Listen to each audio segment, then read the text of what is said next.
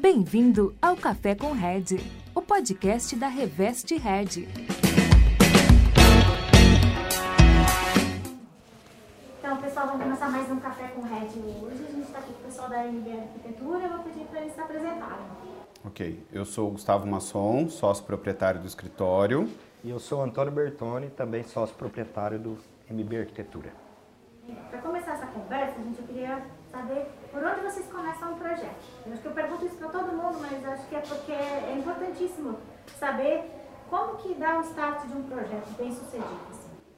Uh, para ter um resultado final, a gente sempre pede para os clientes serem muito sinceros com a gente, né?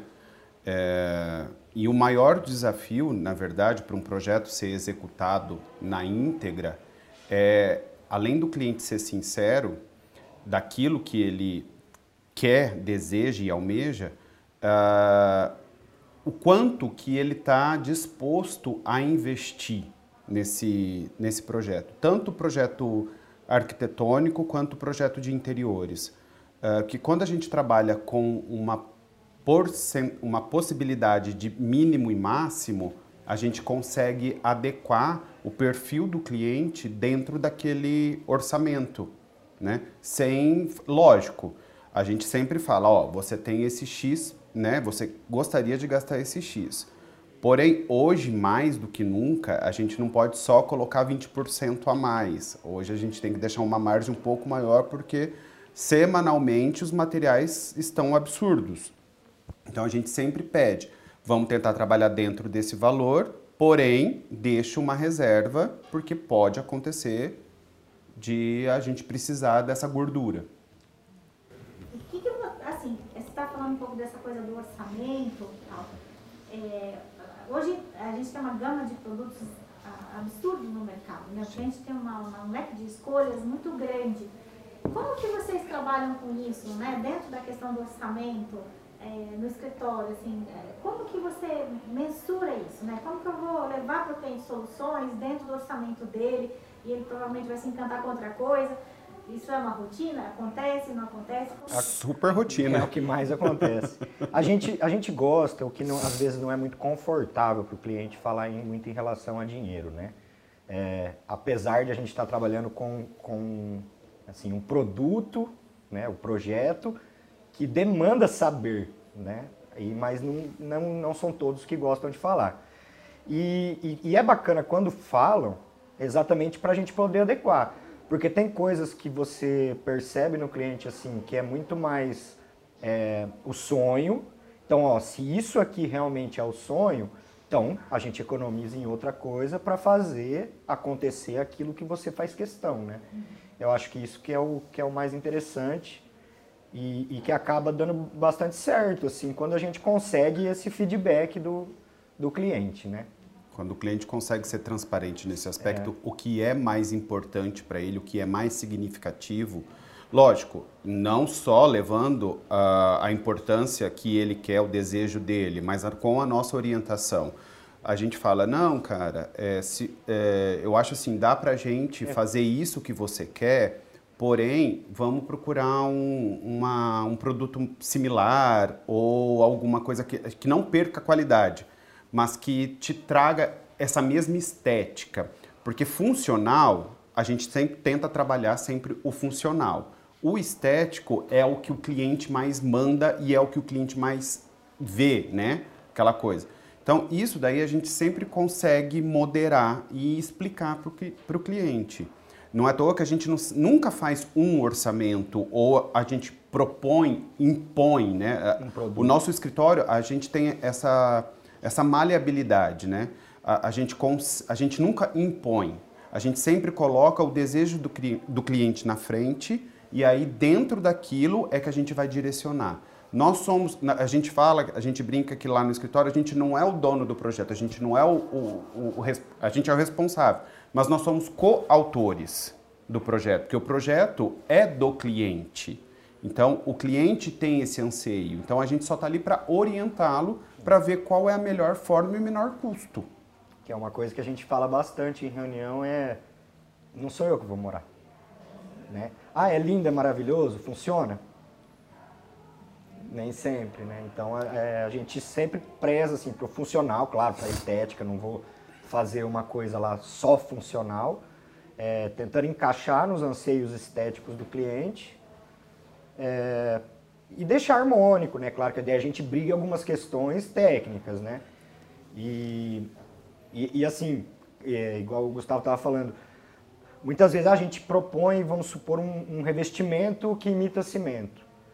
É, a gente sempre faz uma, um esquema, né, que mais a parte do Gustavo, eu fico mais na parte técnica do escritório, o Gustavo mais na parte de acompanhamento é, externo assim, com o cliente. Então, é, propus um, um, revestimento. Chega na loja, olha, é esse aqui que eu, que eu propus. Porém, a, se você quiser, vamos olhar os outros modelos que tem. Ah, achei caro, achei muito grande. Então, ó, qual, qual outro que ficaria bom? Né? E a gente tenta sempre ser, ser bem sincero com o cliente. Ó, esse não, aquele sim.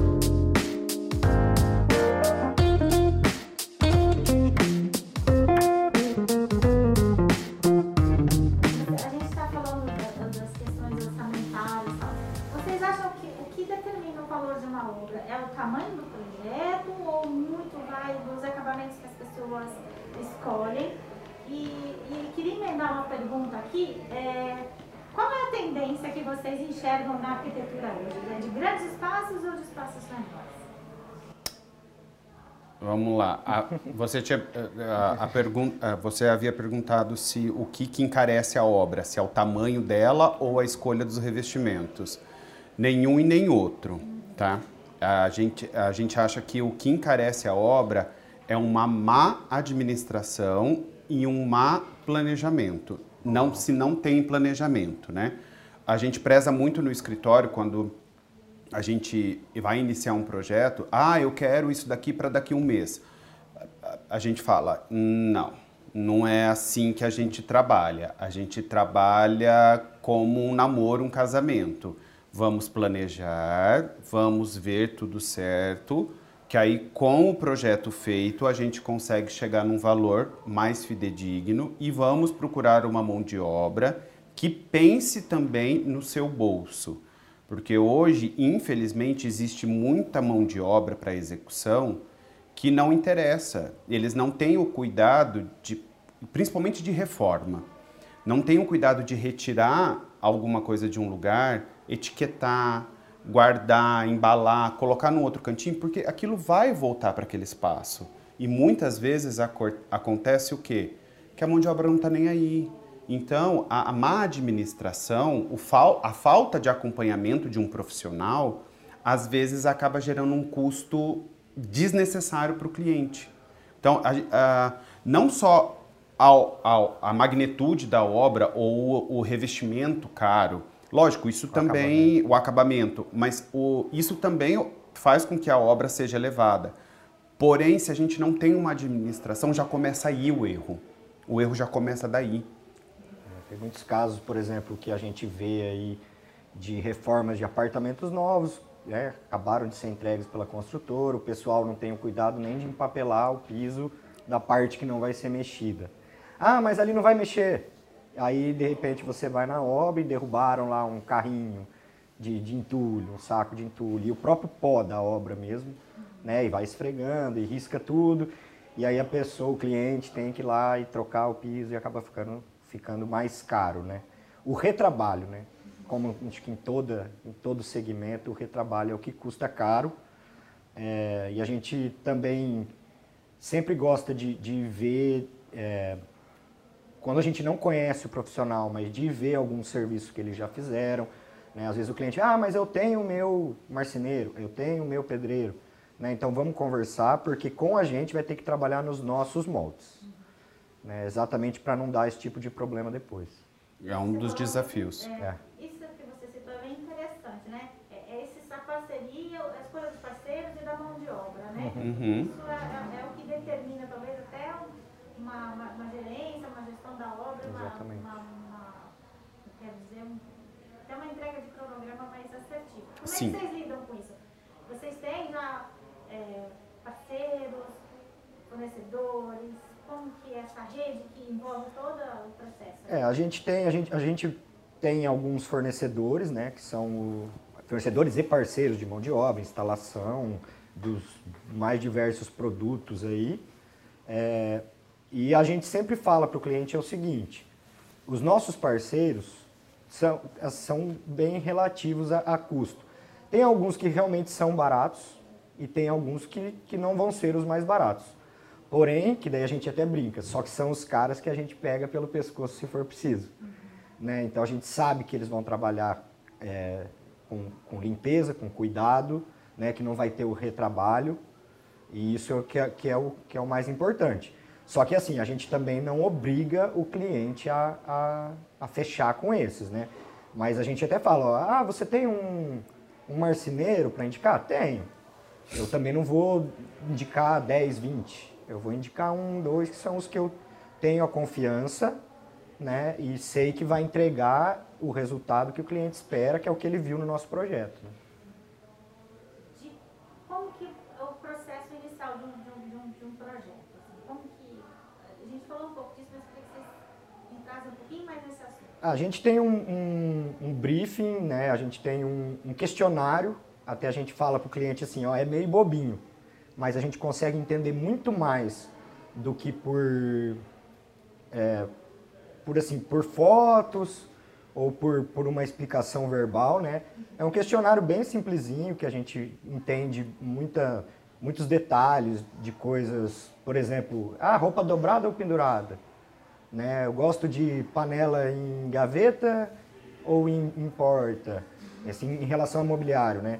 é, cores, tons de cores, texturas. Então tudo isso entra. Até a gente também, quando pega um casal, a gente faz questão que os dois respondam para depois a gente tentar juntar esses dois questionários e agradar as duas partes, né?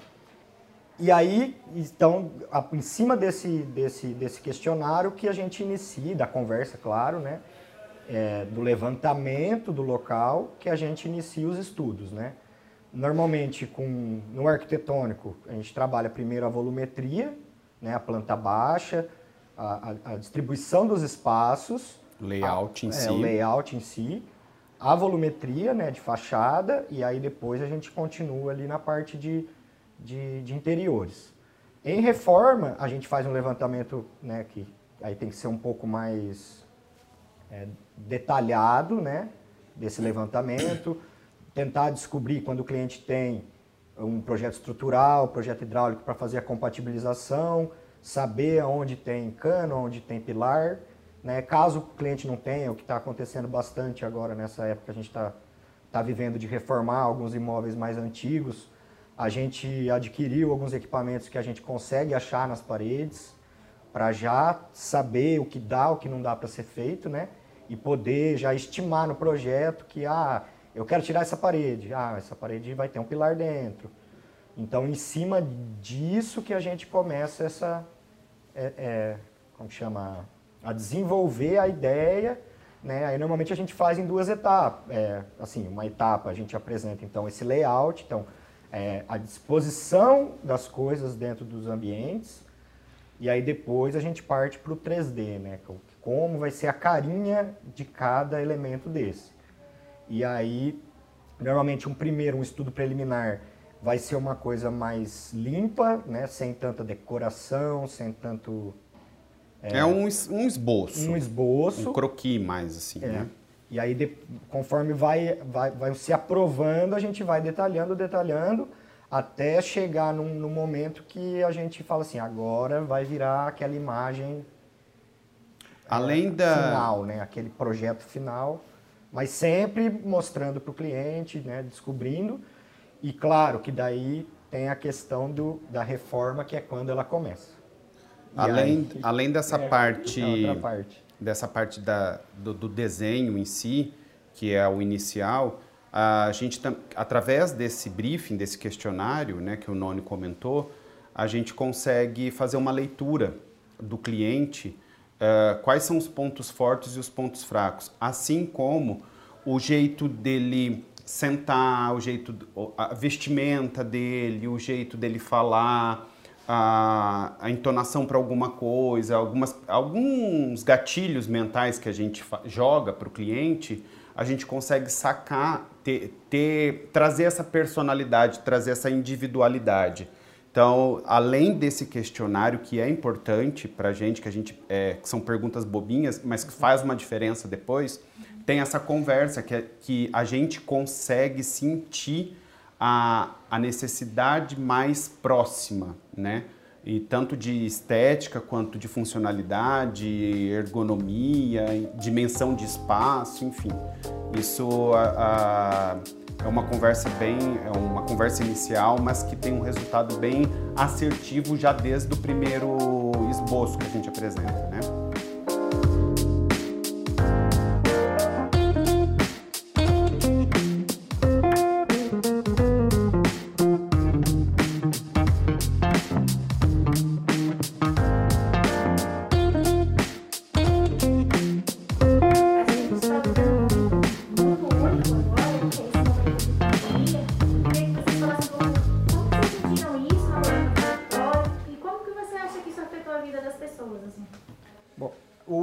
Gente abriu, né? A, a, gente montou o escritório no final de 2014. É meio de 2014. É, meio para o final de 2014. Então, nós iniciamos a nossa vida profissional, assim, de, essa fase da nossa vida profissional do nosso escritório, já em meio a uma crise imobiliária, né? Então, desde o começo, o escritório é, tem, tem assim, uma especialidade que é reforma, né? É, então a gente já estava até que expert no, no, no, na situação que acabou chegando, que a gente brinca que virou uma escadinha, né? Então todo mundo preso em casa, né, tendo que fazer o home office com criança pequena principalmente, quer viver né, um espaço que, que adeque melhor ao seu, ao seu padrão de vida. Então a gente brincou que virou uma escadinha, porque uma pessoa morava num apartamento ah, mas para mim não foi para uma casa, que para ela é o padrão. Porém, esse apartamento antigo é o padrão melhor para alguém. E, e, todo mundo que vai fazer essa migração para um imóvel pronto quer deixar com a cara dele, quer fazer ou mexer em alguma coisinha. Então a gente brinca assim: ah, o cliente é, vendeu o apartamento, comprou uma casa e reforma para entrar. Alguém vai comprar esse apartamento, reforma para entrar. Alguém, esse alguém também morava em um lugar que é melhor para um outro alguém. E virou essa escadinha de todo mundo reformando. Não é à toa que você andando pela cidade está vendo tanta caçamba, tanta reforma e tanta obra, o que onerou bastante, né? o que, que é um dos problemas aí da pandemia. Tanto material pela oferta, né? demanda, quanto a mão de obra mesmo. A gente até, até foi fazer um orçamento esses dias refazer um orçamento de, uma, de um projeto que estava parado, atualizar e as, e as próprios fornecedores, mão de obra que tinham orçado da última vez, ó, oh, desculpa, mas não posso pegar. Eu consigo pegar para o começo do ano. E aí, então, isso também virou uma, uma, um desafio agora, nesse momento, né? Então, tem muitas coisas que acabam atrasando a obra porque não chega, né? É, e, assim, e assim vai.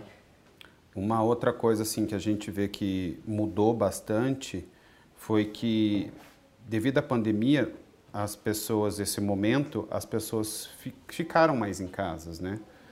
E ficou num apartamento na casa. E aí elas começaram a enxergar uma necessidade diferente do, do padrão, da rotina que tinha, né?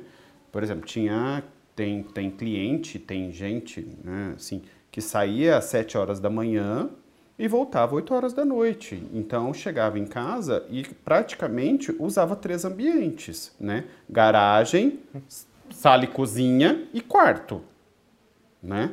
Era isso. Com essa coisa do home office, da gente ficar em casa e etc, as pessoas começaram a ver que assim, poxa, eu trabalho tanto, tal, eu tenho uma vida e, e eu não tenho uma qualidade que eu gostaria de ter dentro do, da minha casa. E aí isso buscou as pessoas a procurarem um jeito de, de melhorar o bem-estar ali dentro, porque eles estavam passando mais tempo dentro de casa. Então houve assim muita consultoria que não era muita intervenção de é, reforma grande, de quebrar parede e tal. Era mesmo só reposicionamento de iluminação, mobiliário, alguma coisa, ter, finalizar um negócio que já tinha começado, enfim. Outros foi uma reforma mesmo. Ah, não, eu, eu gosto de ficar aqui, eu preciso me sentir melhor aqui na, nesse espaço. Então a, a, houve essa é, essa mudança de, de, de, necessidade, né? É cultural, é culturalmente falando, eu acredito que é uma mudança que vai ficar, né? Essa história do home office, né? A gente tem alguns exemplos aí de empresas grandes que é, clientes nossos, a gente tem um cliente que tinha um escritório com 130 colaboradores, se não me engano, e, e literalmente agora no escritório, se não me engano, são 15. Então mandou para home office todo mundo, não mandou ninguém embora, né? E viu que funciona, né? E o legal também pensando por esse lado, é que tem assim, é, tanto culturalmente como pessoalmente falando, né? No meu caso, eu em casa, se eu não me arrumar para trabalhar, né? Por exemplo, quando teve o lockdown, ficamos em casa. Eu não posso ir lá trabalhar de pijama que eu não vou render. Né? Então também tem esse tipo de, de, de cliente, né? de pessoas que não adianta, tem que ir lá, tem que tomar um banho, pôr sapato, pôr calça, se arrumar como se fosse sair de casa mesmo, porém eu vou para o cômodo ao lado. E esse cômodo ao lado também ser um ambiente em que a pessoa consiga entrar no, no, no clima, no, na, na, bolha do trabalho e, e, e render, né? Então, na, eu vou ficar lá na sala com a criança correndo atrás, né, com gritaria, com barulho, televisão ligada. Dependendo do nicho de trabalho, não, não funciona. Então isso também foi um ambiente que há, que há um tempo, né, culturalmente falando, sumiu um pouco, agora voltou com tudo, né, o escritório em casa, né, de, de, assim, de um ambiente fechado de escritório, espaço de estudo. Isso também é uma, é uma coisa que eu acredito que vai voltar para ficar de novo, né. Você falou que vocês são especialidade do escritório, né? Deve ter acontecido naturalmente é a reforma, a reforma. né? O que, que mais encanta no trabalho, assim, que vocês fazem? O que mais encanta é, é você pegar aquela estrutura que o cliente já está acostumado a ver todo dia e não imaginar a transformação que a gente consegue realizar, né? A, aquela coisa, o simples uh, abertura de parede, por mais que tenha um pilar, você abre uma parede, faça com que esse pilar ou ele seja um elemento arquitetônico que condiz com tudo ali do espaço, ou que ele fique dentro, é, fique, ou dentro de um, que faça parte de um mobiliário, o cliente não acredita, fala, meu, não sabia que tinha esse potencial. É, isso é muito gratificante quando a gente pega um projeto desse de reforma, de uma reforma, por exemplo, uma reforma bem ampla, e a gente poder transformar um ambiente que era todo divididinho assim, tal, repartido, tal, e, rea, e de repente fica amplo, o cliente vê e etc. Ou mesmo um ambiente pequeno, do quebrar a parede, colocar um espelho, sabe? Poxa, nunca imaginei de eu que colocar que assim. dá para ficar assim, colocar um a espelho daqui na anos lá é, e não imagina. E não que... imagina. Então assim, é muito legal trazer é, é, fazer essa orientação e, e mostrar para o cliente que, que o que ele tem ali não é ruim. É, ele só foi mal orientado. Entendeu? É, nenhuma obra, nenhuma reforma, nenhuma casa, nenhum apartamento é ruim. Ele só realmente não, não, ah, não foi planejado de acordo com as necessidades e a individualidade daquele morador. No, aí a gente preza muito por isso. Pra... Por isso que a gente fala que a gente é coautor do projeto, por causa disso, porque a gente gosta mesmo de mostrar para o cliente que aquilo, o anseio dele, pode ser realizado, por mais que ele não vê possibilidade. E até tem uma outra coisa em, em relação a isso, assim, que a gente fala para o cliente. É, eu posso te mostrar um projeto de revista, né? porém eu não vou te entregar pronto uma obra de revista. Porque cada um traz a sua personalidade, né? É, com o tempo. Então não adianta eu ir lá e decorar no final da obra, né? Claro, a gente faz um todo mobiliário e entrega para o cliente. E, então a gente sempre procura assim, um espaço para fazer um mural de memórias. Então isso é uma coisa que eu não vou entregar pronto e que na verdade nunca vai ficar pronto. É né? uma coisa que vai com o tempo adicionando memórias. Esse espaço ele tem que ser mutável. É. Ele não pode ser estático. Ele isso é tem é uma, que ser dinâmico. É, exatamente. E, assim como elementos decorativos que a gente fala, aqui você tem que trazer, a gente pode mostrar o caminho. Então, ah, o que vai ficar bom naquele lugar, fica bom isso. Agora, é, a finalização da obra mesmo, assim, para realmente virar aquela, aquela casa com o, a personalidade da pessoa, a gente fala, explica para o cliente que é assim, ó, vou te mostrar que essa xícara fica boa aqui. Agora, não quer dizer que você tem que colocar essa xícara aqui. Se um dia você está viajando, está andando na rua, alguém te presenteia, você fala, nossa, aquele é o lugar para esse presente que eu ganhei, eu acho que encaixa, né? E eu acho que é essa personalização que faz o cliente se sentir que bem, ele está no lar. Ele está no lar, exatamente. Isso, na, na, isso que o Noni falou é bem na, na parte de interiores, né? É. Quando a gente fala de arquitetônico, a gente também é, preza um pouco por isso, né? Dessa individualidade e nessa coisa de uh, não fazer uma, uma casa que a fachada seja mutável, mas que ela seja atemporal. Tem clientes e clientes, claro. Tem cliente que quer um cubo porque segue uma moda, um padrão, enfim. Beleza, a gente até tenta contornar a situação, explicar para ele, falar, ó, oh, tá.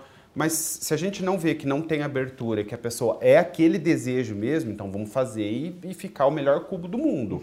assim como a, o arquitetônico de telhado aparente é, vamos fazer alguma coisa para. Mas só que assim, a gente tenta fazer para não ficar datado, para ficar sempre alguma coisa que, que, que, com o passar dos anos, por mais que seja externo, o interno faz parte do externo. Então, assim, a fachada ela tem que fa fazer uma ligação com o interno da casa. Então, se dali 10 anos o, a, o interno da casa é, for todo repaginado, a fachada, com menos intervenções possíveis, a gente consegue deixar a mesma unidade visual, é. a, a, mesma coisa. Então, assim, a gente, a, a, gente é muito limpo na parte de desenho, nessa parte de, de casa. A gente gosta de deixar limpo, porque você tem a possibilidade de ou colocar uma cor, ou colocar um revestimento, a, a, a troca de, de, de, de, um jardim, um jardim tropical por um jardim inglês, por exemplo, sabe? O é. fato de você só trocar a vegetação ou trocar a iluminação já dá outra cara para a fachada. Então, é, tanto no interiores quanto na fachada, a gente gosta de deixar isso muito livre, a gente explica isso para o cliente. Lógico, tem as suas exceções, né? Como tudo. Mas a gente faz a nossa parte, a gente tenta orientar.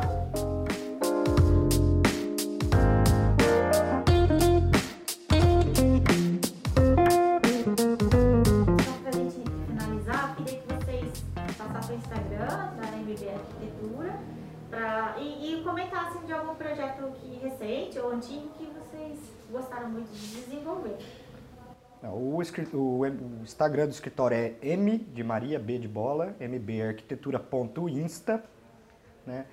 E de projetos assim que foram, que foram marcantes para a gente nos últimos tempos, teve é, a reforma de um restaurante, uma churrascaria bem tradicional da cidade, e um outro restaurante que a gente está finalizando, que que é, é bem grande também, que é uma novidade aí para Maringá, né, para inaugurar mês que vem.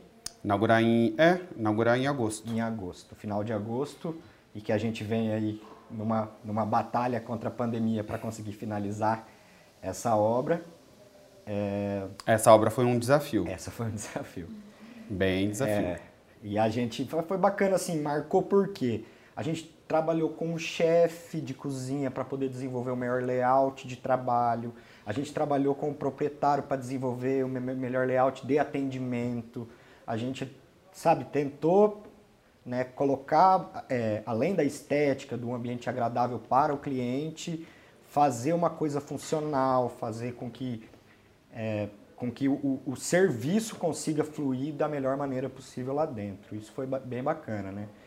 E teve alguns desafios de, de, de obra mesmo, né? Estruturais, de elementos arquitetônicos em ambas, né? A gente teve um que a gente desmontou o forro e descobriu que o telhado estava praticamente desmontando. Então vamos fazer reforço. Aí tem aquela coisa do atrasa, né? Do custo do que custo, ele não tinha previsto, que ele ia ter que trocar, o mexer no telhado, enfim. Que é uma coisa que a gente brinca, assim, o cliente ele, ele fica chateado de gastar em coisas que ninguém vê. É. Só que é aquela coisa, é a reforma. É reforma. Quando você trabalha com reforma, você já tem que deixar o cliente assim, ó. Eu compa vou compartilhar contigo a sua frustração, a sua ansiedade, só que eu quero que você compartilhe comigo a compreensão, que não não cabe a mim prever isso, eu não tenho bola de cristal. Mas se você fica frustrado, eu também ficarei. Exatamente. Se você está insatisfeito, eu também ficarei. Porém, a gente precisa trabalhar aí com uma compreensão de que isso não foi culpa nem dele e nem nossa. Foi uma coisa que realmente a gente não conseguiu prever. É, teve até, só para um entendimento melhor, de uma cliente que a gente pegou para fazer uma reforma de um apartamento tem 30 anos quase, o, prédio. E, e assim, brigamos, né? Apesar de não dar para ver, mas brigamos para trocar toda a tubulação a partir do registro, inclusive o registro de entrada, toda a parte elétrica nova, toda a tubulação de gás nova. Ah, mas né, será estava aí dentro da parede, como que vai estragar? Não. Eu acredito que é um investimento que você vai fazer agora e depois aquela coisa do do que ele gastou realmente, que ele consegue ver, tem que ser quebrado para arrumar aquilo que não dá para ver, né? Então, ó, vamos fazer o seguinte, a gente é, vamos fazer caber o seu sonho, vamos economizar aqui, economizar ali, mas faz isso. Né? Não é não é pro meu, é pro seu, pro no futuro você não se arrepender, né? Isso é uma coisa que a gente também sempre bate e faz questão do cliente, do cliente é, entender, é, compreender, compreender, essa necessidade. Essa necessidade numa reforma, né? Ainda mais com, com alguns edifícios aí da cidade. É porque as necessidades mudaram muito, né? Sim. A quantidade de aparelhos que a gente tem, uma muito. de anos atrás não atende mais. Né? Exatamente. Né? Tá até a infraestrutura. A, até a, a, a, é, não só a infraelétrica, como a infra-hidráulica, né? A infra-hidráulica, ela é totalmente diferente hoje, a, a ideia da concepção, do que de, de 15 anos, não precisa ter 30. Uhum. Mas prédios da década de 90, por exemplo, a, a tubulação é totalmente diferente. O sistema de captação é diferente, de captação pluvial e etc. Então, uh, graças a Deus, a gente vem vindo numa melhoria de construção aí, de materiais, onde os engenheiros e os arquitetos têm trabalhado em conjunto para facilitar uma, a melhor singularidade dentro, nos casos de prédio, a melhor singularidade de unidade, por unidade, né? Então, assim, não tem feito tantos elementos ou pilares gigantescos, prumadas de prédio, tubulação de água que passe dentro, sabe? Que passam em determinados lugares para a gente conseguir que o cliente faça a sua personalização interna. Ainda bem que hoje está se criando esse padrão, essa rotina nos projetos. E isso facilita muito a nossa vida na hora que a gente vai pegar para projetar o interior de um apartamento ou reformar um apartamento de cinco anos atrás, por exemplo. Enfim. É, só que são, desa são Desafios, tudo tem, aí uns menores e uns maiores, mas é sempre gratificante. Independente de todos os perrengues que a gente possa passar, mas sempre é gratificante. O legal, o que acho que é mais legal da reforma e que é muito visto no Instagram é o antes e depois. Né? É. é. Então é o que a gente que a gente consegue mostrar para o cliente assim. É, e o legal do cliente, do cliente de participar, é, assim, de você contratar, né, o é que na verdade você vê o antes e depois antes do depois acontecer, né? E aí que já, já consegue, meu Deus, não sabia que dava para virar isso, né? Então isso que é o que é o mais gratificante na, na profissão e, e depois ainda ver como está sendo utilizado o espaço, né? É bacana às vezes, como por exemplo em locais públicos, assim como, como são, como for o restaurante, como é, até alguns conhecidos da gente que a gente acabou fazendo projetos e você vê funcionando, né? Você viver o espaço junto é muito gratificante, até mais do que o processo todo.